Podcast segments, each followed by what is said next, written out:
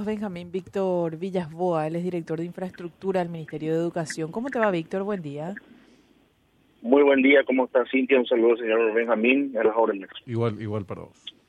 Sobre esta noticia, Víctor, que está hoy en tapa de los diarios, bueno, ayer veíamos también imágenes de un, eh, creo que era un pabellón completo, derrumbándose un colegio el, fin de semana, gracias a Dios.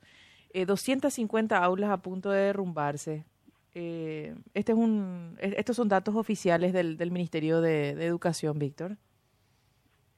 Mira, realmente la situación lamentable el día domingo pasado domingo, es, es, consecuencia justamente de, de situaciones que, que venimos acarreando año a año y que justamente hoy día se siente y mucho más por la falta de recursos. Eh, si me preguntaba una cifra exacta respecto a, las, a, los sitios educativos, en este caso las aulas que se encuentran en mal estado, yo diría que la cifra un poco mayor, pero eh, eso tenemos que tener en cuenta de que eh, en casos como en, en el que ocurrió el día domingo, insisto, a simple vista muchas veces no se notan. Eh, lo que sí se siente en, muchas, muchos casos es la, la mala ejecución de obras.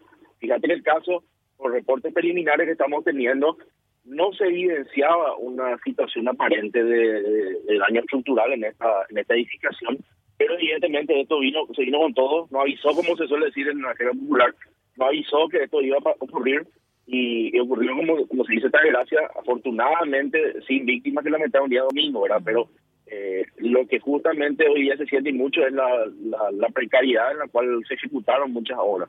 Esta es eh, una escuela de San Ignacio, Víctor, la, la que estamos mencionando que cayó el domingo, ¿no? Es así, es una institución ubicada en la ciudad de San Ignacio Misiones. Eh, y como lo digo, esta institución, fíjense que estaban próximos a celebrar su aniversario. Eso ocurrió el día de ayer.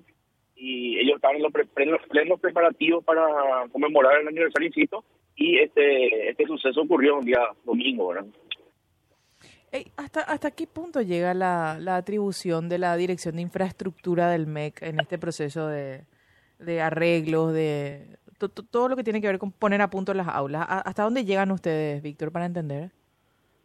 Bien, si nosotros lo entendemos en forma general como debe ser, evidentemente nosotros tenemos una una injerencia, por así decirlo, en, todas las instituciones oficiales desde el punto de vista de asegurarnos o verificar la parte de la seguridad estructural y que estén en condiciones mínimas para que puedan desarrollarse este puedan desarrollarse clases. Lo mismo también las instituciones privadas que según un protocolo también deben someterse a una verificación, habilitación preliminar.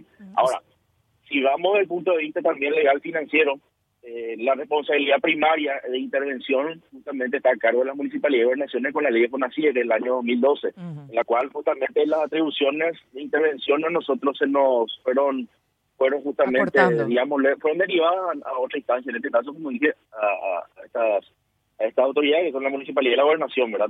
eh, nosotros simplemente lo que podemos hacer, porque es lo que está estipulado en el marco legal, eh, eh, en el caso de las habilitaciones, para el caso de Fonacie, es justamente otorgar nuestro parecer favorable para que ellos puedan gestionar el código de contratación pertinente y la ejecución, la fiscalización, la recepción de obras queda a cargo de las instituciones, con la expresa salvedad o la expresa obligación de que ellos tienen que comunicarnos a nosotros cuando ha culminado un proceso.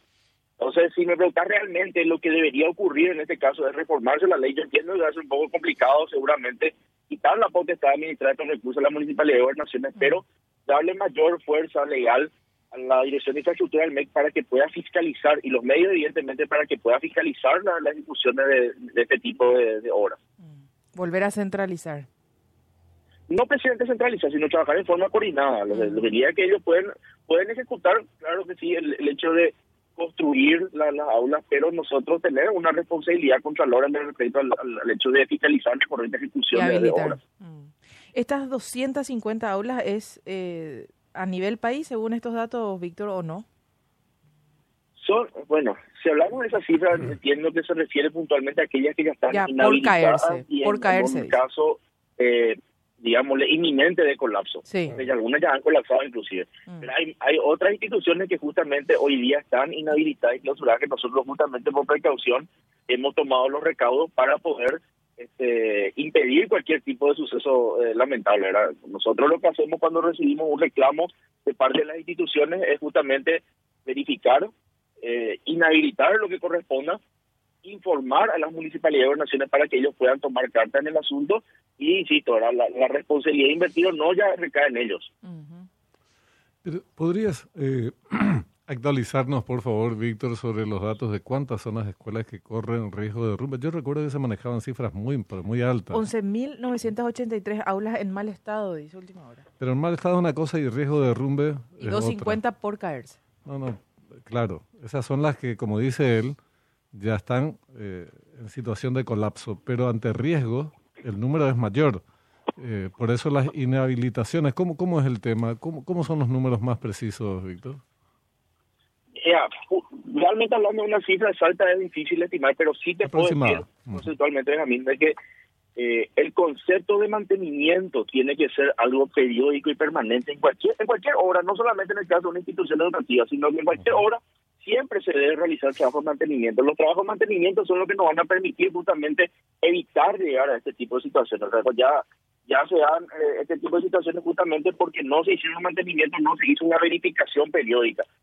Evidentemente existen situaciones en las cuales se deben urgentemente tomar carta en el asunto y entiendo de que eh, sí podemos hablar nosotros de una cifra mayor, nosotros podemos hablar de que hoy día como mínimo 2.000, 2.000 sitios educativos, 2.000 aulas a nivel país requieren una intervención inmediata de tal modo a que esto no vuelva a ocurrir. Cosa que, insisto, este tipo de situaciones a simple vista no se pueden apreciar porque fue una, fue una ejecución deficiente. Nosotros en este momento justamente lo que hicimos fue recabar datos para poder emitir un informe un informe categórico para que podamos tener realmente las, las causas. A, a simple vista lo que pude ver en base al reporte que me ha pasado el profesional que estuvo en la zona, es de que los pilares no tenían justamente la solidez pertinente, o sea, no tenían el refuerzo, refuerzo estructural pertinente, y eso es lo que justamente ocasionó el colapso de la galería, por un lado, y también ya el bloque en sí, ¿verdad? Que, es lo que se, se, notó el, día domingo, ¿verdad? Para estas 2.000 aulas que, que mencionas, entonces, son las que corren riesgo de que tengan, se desplomen, en consecuencia, son ¿están inhabilitadas a nivel, eh, la totalidad de ellas, Víctor?